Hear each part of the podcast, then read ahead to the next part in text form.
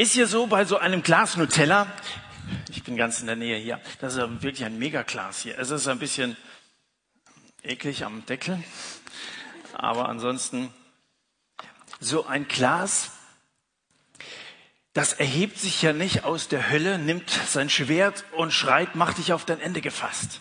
So ein Glas lächelt. Und das ist bei der Versuchung immer so, die Versuchung, sie lächelt. Ich weiß nicht, ob du dich in eine Maus hineinversetzen kannst, wenn die so eine Falle sieht. Das sieht nicht bedrohlich aus. Nein, sehr attraktiv. So eine Falle. Sie lächelt. Sehr einladend. Wir reden ja dieser Satt-Tage von David. David, er ist nicht glücklich. David verbringt schlaflose Nächte. Er wird von Erinnerungen gejagt. Er leidet unter Gewichtsverlust. Eigentlich ist David ein Musiker, leidenschaftlicher Musiker. Aber jetzt haben sich Spinnweben zwischen den Seiten seiner Harfe gebildet. Der Mund von David ist verschlossen. Wenn man so abends zum Satt kommt und die Lieder mitsingt, dann tut man das ja normalerweise aus vollem Herzen. Lieder kommen ja von innen heraus. Ich weiß nicht, ob du außerhalb des Satz singst. Hm, manchmal tue ich das beim Autofahren, wenn ich nicht gerade im Stau stehe. Ich kann nicht sehr schön, aber sehr laut singen, wenn es sein muss. Und wenn es mir gut geht, ich habe gerade ein gutes Erlebnis hinter mir, dann singe ich manchmal Heute Morgen hatte ich einen Jens dabei, da habe ich darauf verzichtet, aber Lieder kommen von innen heraus. Römer Kapitel 1 spricht von der Ungerechtigkeit der Menschen, die, obwohl sie Gott kannten, ihn nicht als Gott ehrten und ihm nicht dankten. Wir haben ja einige Tage über Dankbarkeit geredet, also zumindest die letzten beiden Wochen. David in Verbindung mit seiner Dankbarkeit. Darin ist er uns ein großes Vorbild geworden. Hier steht, dass es Leute gibt, die ihm nicht danken, deren Mund sozusagen Gott gegenüber verschlossen ist. Und so war es bei David. Was ist los mit David? Seine Beziehung zu Gott ist kaputt. Er ist in die Liebesfalle getappt. Oder, wenn ich direkter sagen soll, in die Sexfalle. Lesen wir 2 Samuel Kapitel 11. Da steht, und es geschah bei der Wiederkehr des Jahres zur Zeit, wenn die Könige ins Feld ausziehen, da sandte David Joab und seine Knechte mit ihm und ganz Israel aus. Und so verheerten das Land der Söhne Ammon und sie belagerten Rava. David aber blieb in Jerusalem. Und es geschah zur Abendzeit, dass David von seinem Lager aufstand und sich auf dem Dach des Königshauses erging. Da sah er vom Dach aus eine Frau baden. Die Frau aber war von sehr schönem Aussehen. Und David sandte hin und erkundigte sich nach der Frau. Und man sagte, ist das nicht Bathseba, die Tochter Eliams, die Frau Urias des Hethiters? Da sandte David Boten hin und ließ sie holen. Und sie kam zu ihm und er lag bei ihr. Und sie hatte sich gerade gereinigt wegen der Unreinigkeit und sie kehrte in ihr Haus zurück und die Frau wurde schwanger. Und sie sandte hin und berichtete David und sagte, ich bin schwanger. Zunächst mal das, was hier äh, am Anfang von diesem Text steht. Jahr für Jahr waren damals im Nahen Osten Grenzfragen zu klären und daran hat sich bis heute wenig geändert. Die Könige zogen also regelmäßig zu einer bestimmten Jahreszeit aus, Krieg gegeneinander zu führen. David scheint zurzeit allerdings nicht allzu viel von Grenzen zu halten. Er bleibt zu Hause. Das wird nicht weiter begründet. Das heißt einfach, David aber blieb in Jerusalem. Normalerweise war er der Feldherr und er ist immer mitgeritten und er war immer mit dabei und er hat die Siege heimgefahren. Aber jetzt, er bleibt in Jerusalem. Er gönnt sich mal so ein paar chillige Tage, weißt du? Joab, seinem Oberkommandierenden, dem überträgt ihr die Befehlsgewalt im Krieg gegen die Ammoniter. Der macht das schon. Also, das hat er gelernt, da ist er gut. Denkst du manchmal so? Unser Pastor, der macht das schon. Ich meine, der hat sowas studiert, der ist für diese religiösen Fragen zuständig. Was geht's mich an? Der macht das schon. Es gibt Leute, die haben es gelernt.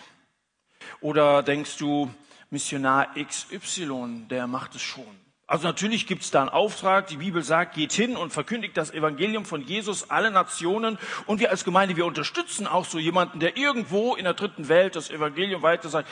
Der macht das schon. Oder du sagst, meine Oma, die macht das schon. Gell? Bei uns ist die Oma fürs Beten zuständig. Das macht die ganz treu. Die macht das schon.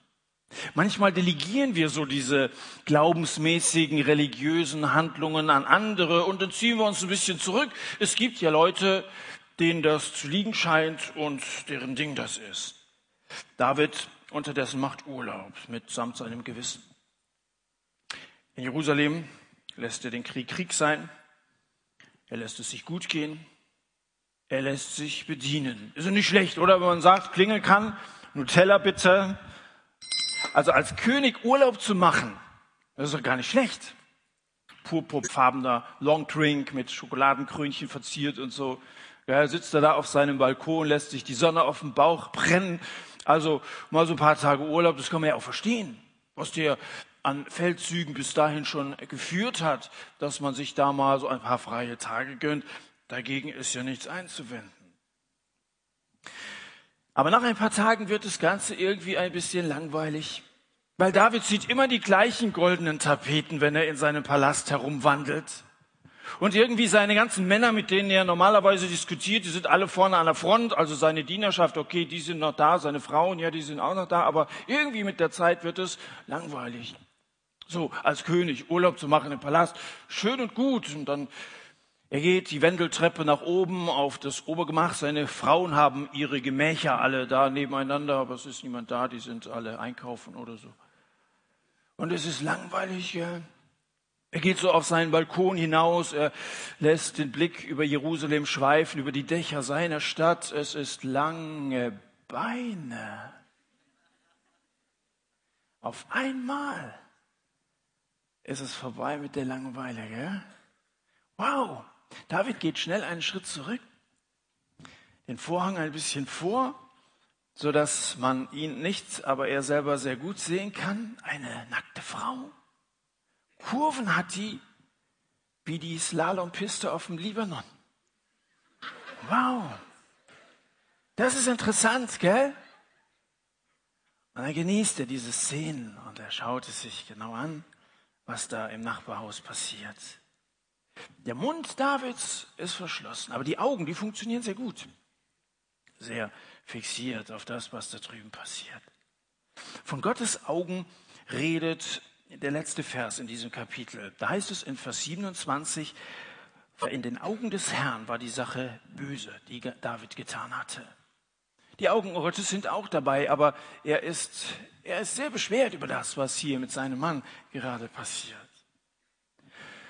Hast du auf deinem Obergemach Gelegenheiten, dir ähnliche Szenen anzuschauen?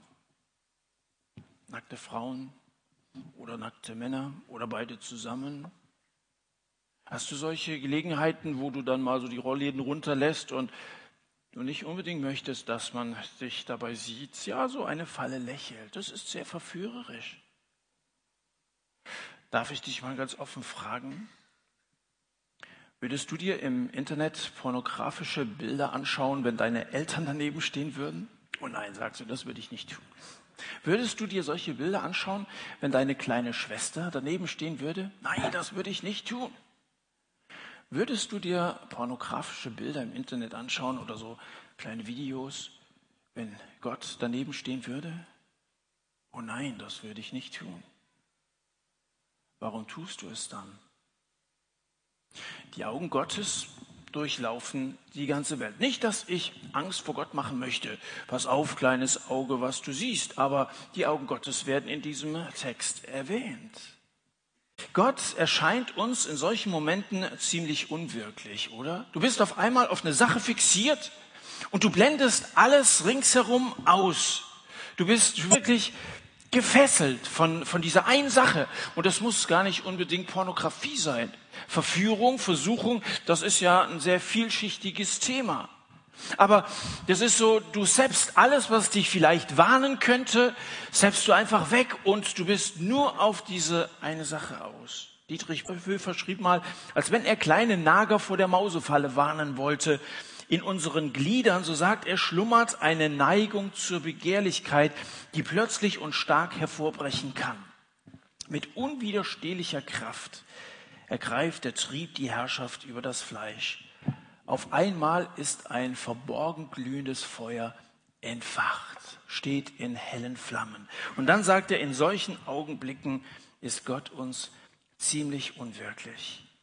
Das ist sehr ehrlich und es ist sehr zutreffend ausgedrückt. Gott verliert in einem solchen Moment jede Realität. Du bist vielleicht einer, der sich mal dazu entschieden hat, mit Gott zu leben. Aber in dem Moment hat Gott nicht mehr viel mit der ganzen Situation zu tun. David jedenfalls verspürt so einen gewissen sexuellen Appetit. Es ist Frühling, die Nacht ist warm, die Luft duftet süß. David hat Liebe im Sinn und Leute zur Verfügung. Einen seiner Diener ruft daran, erkundigt euch mal nach dieser Frau. Und der Diener erbringt sofort die gewünschte Information. Bathseba heißt sie, die Tochter Eliams und die Frau Urias. Dass man damals sagte, die Tochter von, man hatte ja noch keine Nachnamen, das war durchaus üblich, die Tochter von. Ja, David war der Sohn Isais, das hat man, bevor er König wurde, immer dazu gesagt. Mittlerweile wusste man, dass David der König ist, er hat also schon seinen Nachnamen gehabt, ja. David König. Aber vorher sagte man, das ist der Sohn Isais. Dass man allerdings den Ehepartner dazu nannte, das war nicht üblich. Der Diener kommt aber und sagt, ist es nicht die Tochter Eliams und die Frau von Uriah, dem Hittiter? Ob dieser Diener nicht da so eine verborgene Warnung ausgesprochen hat? Ich glaube, dass dieser Mann, dieser treue Diener, geahnt hat, was sich hier anbahnt und er sagt, hey, Moment mal, David, diese Frau ist verheiratet. Pass auf, was du tust. Aber David zappt es weg. Er überhört das einfach. Er schickt die Boten zum zweiten Mal. Und dann lässt er diese Frau kommen. Zweimal hat David Zeit, zur Besinnung zu kommen und sich vor Augen zu halten, was jetzt hier passieren könnte. Bist du Autofahrer? Du hast auf deinem Armaturenbrett so gewisse Warnlämpchen oder so eine Digitalanzeige. Wenn so ein Lämpchen blinkt, dann bedeutet das, Achtung, irgendwas stimmt nicht. Da ist irgendwie Sand im Getriebe. Ja? Irgendwas ist nicht in Ordnung. Du solltest dich darum kümmern. Und dann hast du die Wahl. Du kannst entweder anhalten, du kannst aussteigen, die Kühlerhaube aufmachen und mal nachsehen oder irgendjemanden, der sich auskennt, um Rat bitten. Oder du kannst ein Hämmerchen im Handschuhfach mitführen. Und wenn das rote Lämpchen blinkt, dann zertrümmerst du das einfach, ja. Sowas stört ja, wenn man Auto fahren will, gerade im Dunkeln, ja. Wenn du da, also bist ja, sind wir nicht in der Disco. Das ist schon ein Unterschied. Das stört einfach. Du wirst auch eine ganze Weile überhaupt keinen Unterschied merken, bis das dein Motor Schrott ist. Und wenn du dann zurückschaust, dann wirst du merken, wie dumm es war, dieses Lämpchen kaputt gemacht zu haben. Ich glaube, dass manche von uns solche Hämmerchen im Handschuhfach ihres Gewissens mitführen. Manche hören nicht auf die Stimme ihres Gewissens oder sie geben der Stimme des Gewissens vor, welchen Text sie dir soufflieren soll. Kennst du so eine Soufflöse im Theater, die ruft dann immer einen Text zu. Wenn du natürlich bestimmst, was das, was das äh, Gewissen äh, zu rufen hat, dann entmündigst du dein eigenes Gewissen. Und solche Leute gibt es, die, die manipulieren ihr Gewissen oder sie, sie zertrümmern es halt. Da sagt man, das tut doch jeder. Oder einmal ist kein Mal.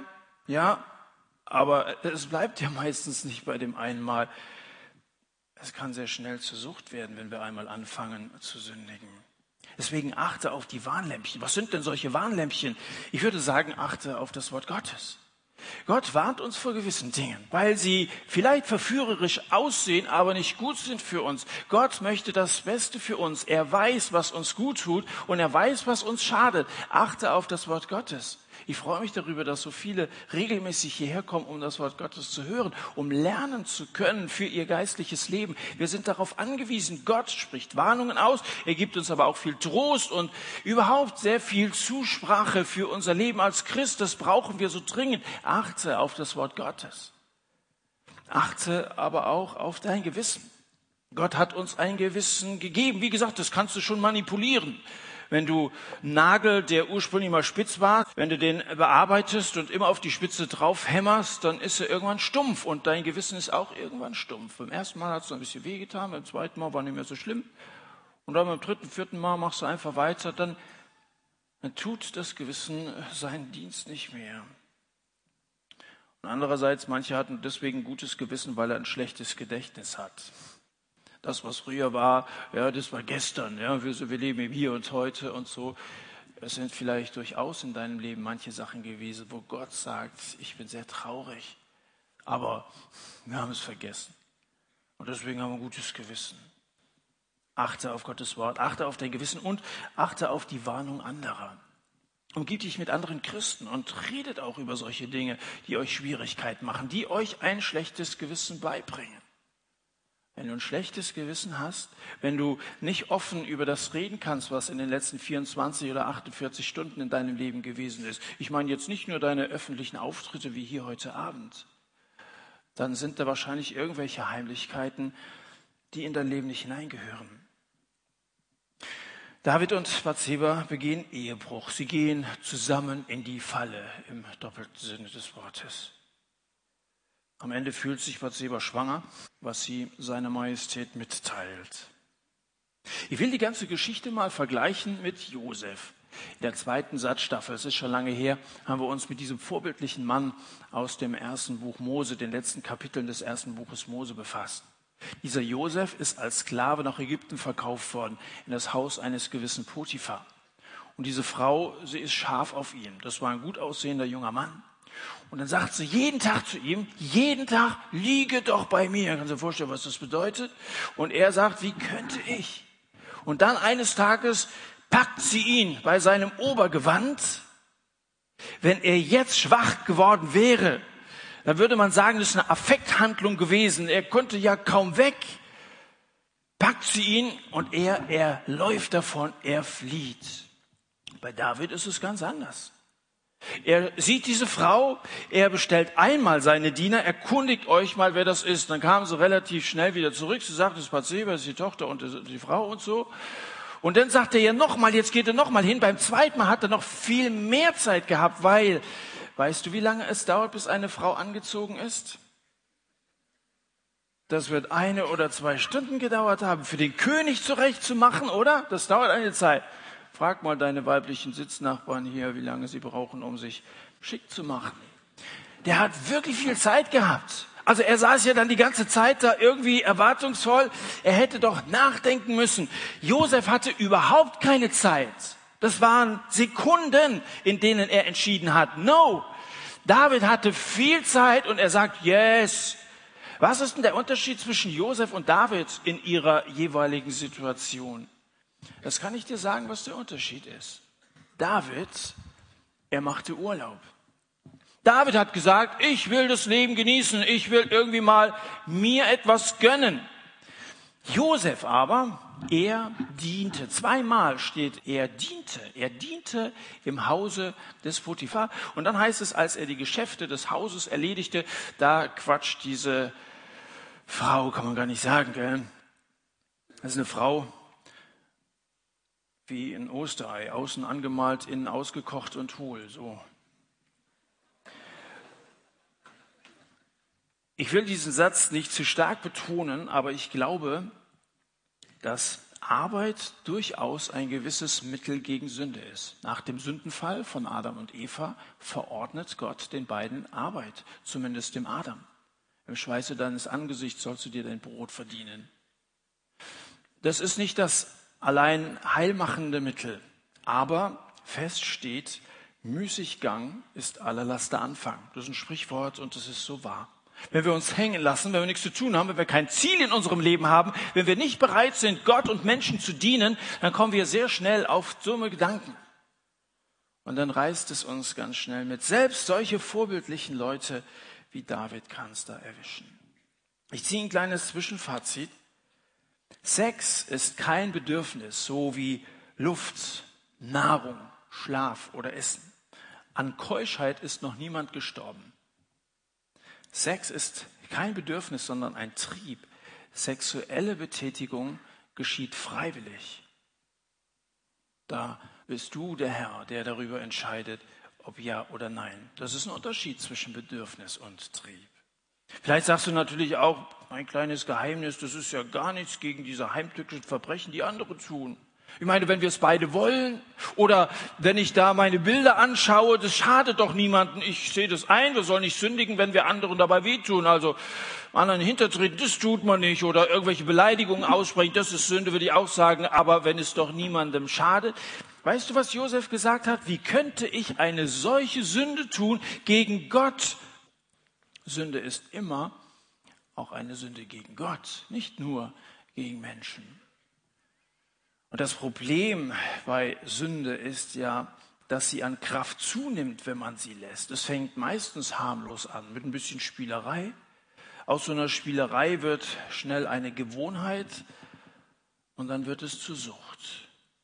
Dann beherrschst du dieses Monster der Versuchung nicht mehr, es beherrscht vielmehr dich. Wenn du Sünde zulässt, dann bist du abstiegsgefährdet, wie der Hamburger SV. Du bist abstiegsgefährdet. Willst du das? Willst du als Christ absteigen? Gott hat dich berufen in seine Familie, wenn du Christ bist. Du gehörst dazu und er hat auch Aufgaben für dich und es gibt jede Menge zu tun für uns als Christen. Aber wenn der Teufel uns die Kraft nimmt und es ihm gelingt, uns dingfest zu machen, reibt er sich die Hände. Und du siehst irgendwie ganz schlecht aus bei der ganzen Sache. Paulus sagt einmal, in mir wohnt die Sünde, auch ein ehrlicher Mann. Dietrich Bonhoeffer hat es zugegeben. Paulus sagt es auch, in mir wohnt die Sünde. Ich elender Mensch, wer wird mich retten? Gute Frage, wer wird mich retten? Sünde ist eine Besatzungsmacht in uns. In mir wohnt die Sünde, die hat sich festgesetzt, die hat ihre ganzen Truppen da zusammengerufen. Sünde führt dich weiter, als du gehen wolltest. Und sie hält dich länger fest, als du bleiben wolltest. Und sie kostet dich mehr, als du zahlen wolltest.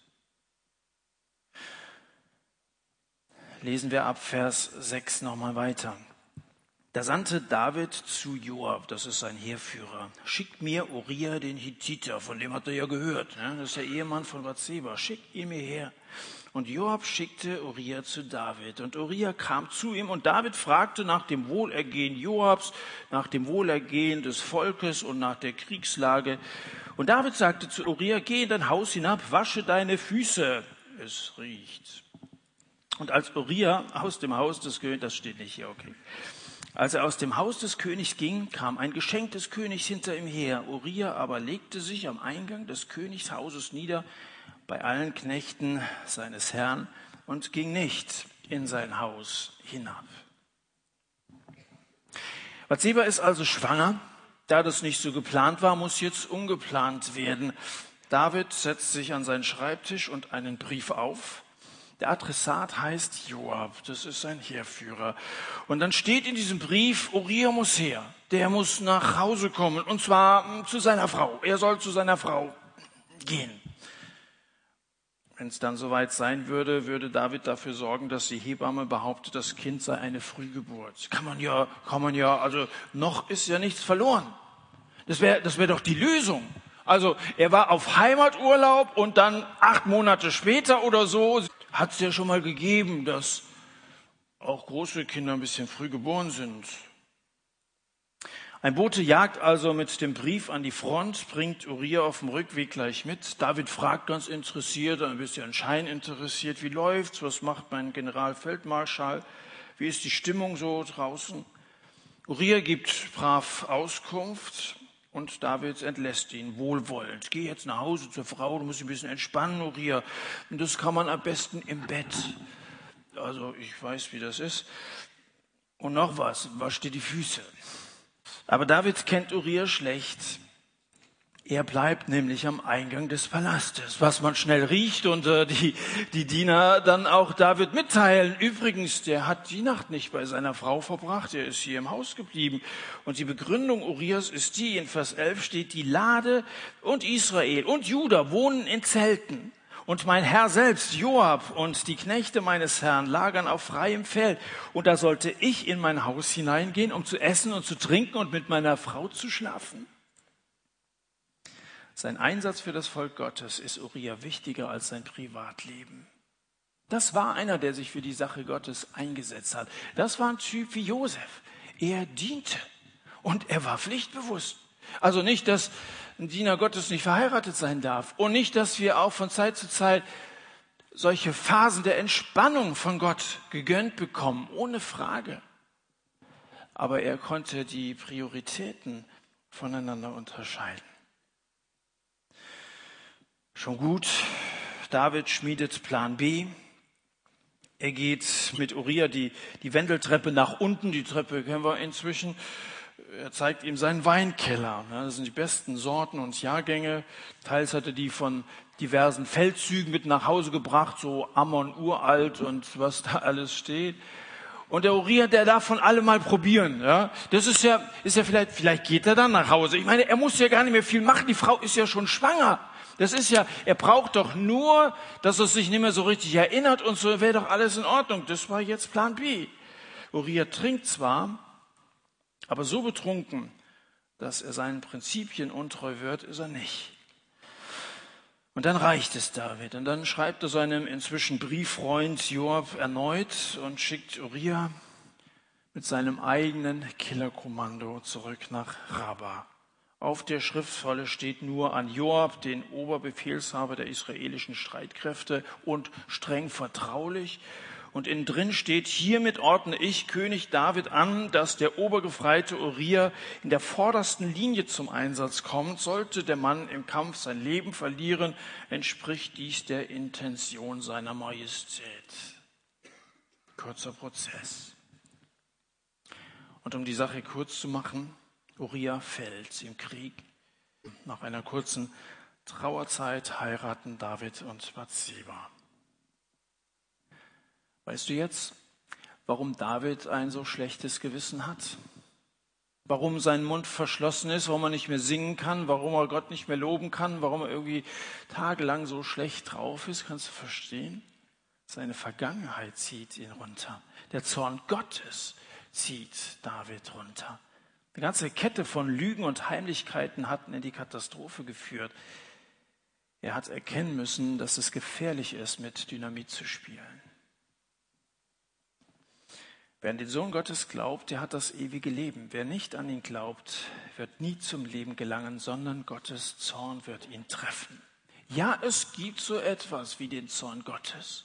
Vor einer Woche habe ich mit einem Mann gesprochen und gesagt, ich glaube nicht, dass Gott zornig ist. Also Gott ist ein guter Gott. Alles das, was da in der Bibel steht, ein zorniger Gott und so und dass er richten wird und so weiter, kann ich nicht glauben. Ich sage, du kannst ja nicht aussuchen, was da in der Bibel steht. Entweder haben wir es hier mit dem Wort Gottes zu tun und Gott stellt sich in seinem ganzen Wesen uns vor, oder, oder wir treffen die Auswahl, aber wahrscheinlich würde ich wieder eine andere Auswahl treffen als du, als wenn wir darüber zu verfügen hätten.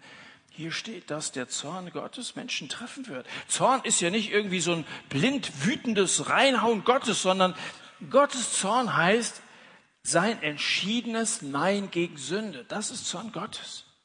Gott kann mit Sünde nichts anfangen und er leidet darunter, wenn wir sündigen, wenn wir dem Widersacher Gottes, dem Teufel, den Leim gehen. So, die ganze Geschichte ist noch nicht zu Ende. Wir schauen noch mal kurz ins zwölfte Kapitel rein und lesen da noch mal den Anfang. Dann heißt es, und der Herr sandte Nathan zu David. Und er kam zu ihm und sagte zu ihm, zwei Männer waren in einer Stadt, der eine reich und der andere arm. Der Reiche hatte Schafe und Rinder in großer Menge, der Arme aber hatte nichts als nur ein einziges kleines Lamm, das er gekauft hatte und ernährte es und es wurde groß bei ihm, zugleich mit seinen Kindern von seinem Bissen aß es, aus seinem Becher trank es und in seinem Schoß schlief es. Es war ihm wie eine Tochter. Da kam ein Besucher zu dem reichen Mann, dem aber tat es leid, ein Tier von seinen Schafen, von seinen Rindern zu nehmen, um es für den Wanderer hin, äh, zuzurichten, hinzurichten, ja, zuzurichten, der zu ihm gekommen war. Da nahm er das Lamm des armen Mannes und richtete es für den Mann zu, der zu ihm gekommen war. Da entbrannte der Zorn Davids gegen den Mann und er sagte zu Nathan, so wahr der Herr lebt, der Mann, der das getan hat, ist ein Sohn des Todes. Das Lamm soll er vierfach erstatten dafür, dass er diese Sache getan hat, weil er um den Armen kein Mitleid gehabt hat. Da sagte Nathan zu David, du bist der Mann. David kriegt also Besuch. Eigentlich passt ihm das nicht so. Wie gesagt, er ist nicht so gut drauf. Und wenn es dann klingelt und du kriegst Besuch, du sollst jetzt dann noch ein offene Ohr für die Probleme anderer haben irgendwie. Aber andererseits, er ist König. Was willst du machen? Also sagt er, soll er raufkommen dieser Nathan. Und während Nathan jetzt die Wendeltreppe raufkommt zu David, also da in seinen Audienzsaal, will ich euch kurz erklären, wer dieser Nathan ist. Nathan ist ein Prophet und Propheten haben die Eigenschaft, dass sie ein bisschen mehr wissen als andere gewöhnliche Leute. Das sind nämlich Leute, zu denen Gott besonders redet und ihnen etwas eröffnet, was man normalerweise nicht weiß. Und es kann sein, dass während Nathan die Treppe raufkommt, David ein bisschen noch schlechteres Gewissen hat, weil der wird doch nicht etwa ahnen, was da abgegangen ist zwischen Bathseba und mir. Übrigens, die Bibel ist ein prophetisches Buch. Merkst du, dass die Bibel mehr über uns als Menschen weiß, als andere Bücher über uns wissen? Nun, Nathan ist mittlerweile oben, er ist da. Er erzählt von zwei Männern, von zwei Männern und ihren Herden. Der eine hatte viele, also Schafe, Rinder und so. Der andere hatte nur ein einziges kleines Lamm. Gott sei Dank, sagt David. Wie bitte, Nathan? Äh, erzähl weiter. Es ging nicht um ihn, ja? Das ist eine ganz andere Geschichte. Irgendwo in der Stadt zwei Männer. Okay, hörst du dir mal an. Der Arme also hatte nichts außer diesem einen kleinen Lämmchen und dann kommt dieser Gast und dieser reiche Mann, der eigentlich seine ganzen Herd zur Verfügung hätte, er geht in die Familie, reißt dieses kleine Lämmchen aus der Familie, schneidet dem den Hals aus, rupft das oder wie macht man das und bereitet das also für den Gast zu. Dieser reiche Mann, er hat überhaupt kein Empfinden für zerstörte Harmonie. Überhaupt deckt die ganze Geschichte Habsucht, Bosheit, Egoismus im Menschen auf. Als ich heute Nachmittag mit Jesus über diesen Text noch einmal sprach, haben wir noch mal eine Zeit zum Beten genommen. Da habe ich ihm gedankt. Wir haben ja zwei Wochen über Dankbarkeit gesprochen und ich habe ihm dafür gedankt, dass er aufgehört hat, die Bibel schreiben zu lassen. Ich würde nicht wollen, dass meine Versagen darin aufgeschrieben sind. Und das Ganze in dem Bewusstsein, dass alle folgenden Generationen darüber lesen würden, darüber diskutieren würden, Filme machen würden, Predigten halten würden, Bücher schreiben würden, immer und immer wieder, jahrhundertelang. Wenn ich mich so mit dem Kapitel, diesem Kapitel aus dem Leben Davids befasse, dann bin ich unheimlich froh, dass Gott aufgehört hat, die Bibel zu schreiben. Ich bin nicht besser als dieser David. Und wenn du ehrlich bist, musst du es von dir vielleicht auch sagen. Aber dieser David erst einmal denkt er, es ist eine ganz andere Geschichte. Und dann springt er auf von seinem Thron, der fällt hinterrücks um. Mit wutentbranntem Gesicht schreit er, der Mann, der das getan hat, ist ein Kind des Todes. Kind des Todes, Kind des Todes. Ist er da in seiner Halle gewesen, das halt er so ein bisschen. Und das, was da so halt, Kind des Todes, ist ja ein hässlicher Kontrast. Diese beiden Begriffe. Kind ist ja doch ein Begriff, der den Beginn eines Lebens beschreibt. Und auf der anderen Seite bringt er das mit Tod in Verbindung. Kind des Todes, Kind des Todes, hässlich, oder? David urteilt. Und er urteilt damit über sich selbst. Nathan wartet noch ein oder zwei Atemzüge ab. Und dann spricht er mit ruhiger Stimme vier Worte aus. Du bist der Mann. Und das Gesicht Davids, das gerade noch feuerrot war, wird auf einmal ganz blass. Er macht so eine halbe Runde, er stellt den Thron wieder auf, setzt sich hin und dann ist er auf einmal so klein mit Krone. So klein. Und jetzt ist ein Mund auf einmal auch noch dem Nathan gegenüber verschlossen. Jetzt bringt er nichts mehr raus, nichts zu seiner Rechtfertigung. Nathan hatte doch Bescheid gewusst. Was macht David, wenn er jetzt da so sitzt? Nun, er hätte Nathan festnehmen und töten lassen können. Er war der König. Oder er hätte die Schuld Bathseba geben können. Die hat angefangen, also die hat mich besucht und was willst du machen? Er hätte sich auf das Recht eines Königs beziehen können. Ich bin der König, ich kann mir die Frauen aussuchen, wie es mir gefällt. Oder er hätte kurzerhand das siebte Gebot abschaffen können. Also wer ist denn der Gesetzgeber in so einer Monarchie? Das ist doch der König. Er hätte einfach abschaffen können. Du sollst eine Ehe brechen, gilt nicht mehr. In der Geschichte haben Könige oft so reagiert und haben oft solche Entscheidungen getroffen, um sich selber zu rechtfertigen. Das gibt es bis in der Gegenwart, will ja keine Beispiele nennen aus Italien oder sonst wo, keine Ahnung. Aber David ist anders. David ist einfach Gottes Mann und als, als solcher ist er ganz anders. Ohne Umschweife legt er ein Sündenbekenntnis ab. Er steht dazu, was er gemacht hat. Ohne irgendwie eine Ausrede zu suchen oder das Ganze zu relativieren oder so. Er sagt, okay, ich habe gesündigt. Und weißt du, für ein solches Bekenntnis, und das ist das Sensationelle in diesem Kapitel, für ein solches Bekenntnis und für Gottes Vergebung braucht die Bibel nicht mehr als einen einzigen Vers. Wenn du deine Bibel dabei hast, schau dir mal den Vers 13 an. David sagte zu Nathan, ich bekenne mich schuldig vor dem Herrn. Er sieht's ein. Und dann heißt es gleich weiter im gleichen Vers, Nathan erwiderte, der Herr sieht über deine Schuld hinweg, du musst nicht sterben für das Bekennen von Sünde, wenn ein Mensch dazu steht, ich habe gesündigt und ich sehe es ein, und der Vergebung Gottes braucht die Bibel nicht mehr als einen einzigen Vers. Und das ist das, was Gott von uns erwartet. Er macht dir keinen Vorwurf, dass du ein Sünder bist. Was er dir allenfalls vorwirft, ist, wenn du es nicht zugibst. Wenn du so tust, als ob und wenn du dich rausredest und wenn du versuchst zu vertuschen, wenn du heuchelst, wenn du so sonntags zum Gottesdienst kommst, du hast dich für Gott und die Gemeinde fein gemacht und die ganze Woche über hast du in der Bitter zum Streit mit anderen gelebt. Das ist Heuchelei, dann tust du so, als ob du stellst was anderes dar, als du in Wirklichkeit bist. Gib's doch einfach mal zu, was in deinem Leben schief läuft. Dann kann Gott etwas tun. Du musst einen Arzt mal ranlassen. Er kann sagen, ich gehe zum Arzt, aber nur, wenn er mir nichts tut, ja, und es tut ein bisschen weh, aber das verschweige ich, ja, dann, dann, dann bist du schnell wieder weg. Das ist so ähnlich wie mit diesem Warnlämpchen. Du musst ihn ranlassen. Wenn du die Bibel aufschlägst, dann entdeckst du ständig dieses Nebeneinander von Dunkelheit und Licht. Du bist der Mann und der Herr sieht darüber hinweg. Das ist ein schöner Kontrast. Da begegnen einem Gott als die einzig wirkliche Bedrohung des Menschen. Schrecklich ist es, in die Hände eines lebendigen Gottes zu fallen. Hebräer Kapitel 10, Neues Testament. Und andererseits die einzig wirkliche Rettung für den Menschen. So sehr hat Gott die Welt geliebt. Die einzig wirkliche Bedrohung in Gott und die einzige Chance, die wir haben in Gott. Gericht und Gnade, Gesetz und Evangelium. Aber die Mitte der biblischen Botschaft zeigt auf diesen einen Punkt, wo sich diese Linien treffen. Und das ist das Sterben von Jesus zu unserer Errettung. Auch Jesus tat seinen Mund nicht auf. Jesaja Kapitel 53, er wurde misshandelt, er beugte sich, er tat seinen Mund nicht auf wie ein Lamm, das zur Schlachtung geführt wurde. Jesus hat sich vor seinen Richtern nicht gerechtfertigt, hat sich nicht rausgeredet, er schwieg einfach. Er war nicht schuldig, aber er schwieg, weil er bereit gewesen ist, für deine und für, für meine Sünden zu sterben, sein Leben am Kreuz für uns zu lassen.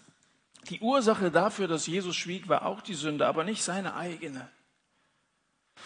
Das Lamm Gottes wurde auf diesem Hügel vor Jerusalem auf Golgatha geopfert. Das Blut Jesu seines Sohnes reinigt uns von aller Sünde. Dachtest du, wenn du gesündigt hast, Gott würde so einfach vergeben? Also sagen wir ja als Christen immer, Gott vergibt Sünde. Denkst du, Gott würde das einfach so machen? Gott vergibt nicht einfach so. Jesus musste sterben. Das wäre doch ein Justizskandal. Wenn ein Angeklagter zum Richter geht, dem so auf die Schulter klopft und sagt, ach komm, wir verstehen uns doch persönlich ganz gut, lass mich laufen, wäre ein Skandal. Darf so ein gerechter Richter nicht machen. Und Gott ist ein gerechter Gott, der lässt Leute nicht einfach so laufen.